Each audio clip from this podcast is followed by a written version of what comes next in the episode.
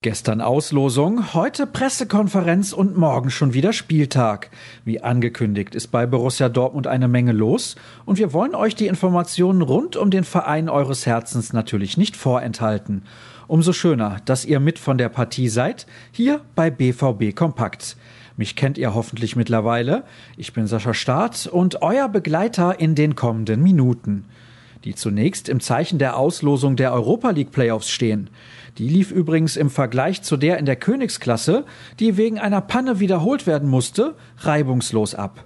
Der BVB darf sich mit den Glasgow Rangers auf einen namhaften, sportlich aber machbaren Gegner freuen.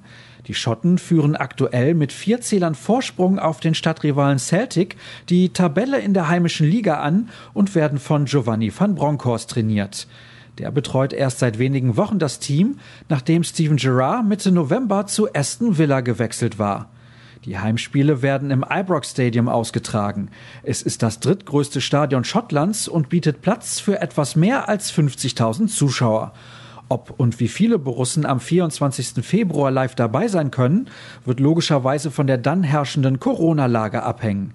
Die aktuelle Inzidenz liegt bei 483.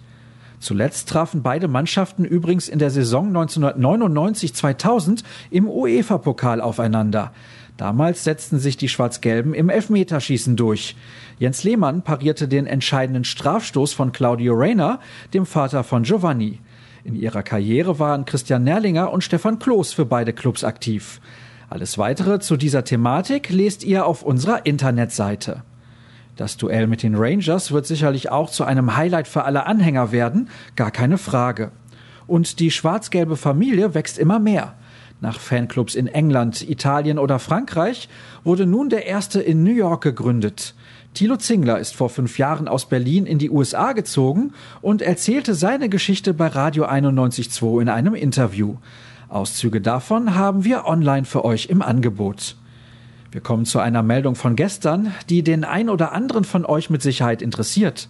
Peter Stöger stand bekanntermaßen in der Spielzeit 2017-2018 für ein gutes halbes Jahr an der Seitenlinie in Dortmund.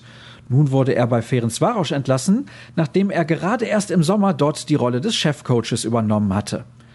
Apropos Trainer, ein absoluter Erfolg ist bislang die Zusammenarbeit mit Enrico Maaßen. Erst führte er die Amateure in die dritte Liga, nun liegt man dort nach Ende der Hinrunde auf dem achten Platz der Tabelle. An so manchen Problemen gilt es allerdings noch zu arbeiten. Dennoch zieht Maaßen ein positives Fazit. Das hat der Kollege Patrick Schröer in einen Text gepackt. Was passiert im Laufe des heutigen Tages? Um 12 Uhr steht die Pressekonferenz vor dem morgigen Heimspiel gegen Greuther Fürth an. Wie gehabt streamt der Verein die Fragerunde, unter anderem bei Facebook und YouTube. Wir bieten euch den PK-Ticker an.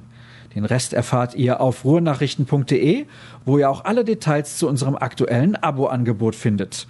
rnbvb lautet unser Handle bei Twitter und Instagram, meiner Sascha Start. Kommt wie immer gut durch den Tag. Bis morgen.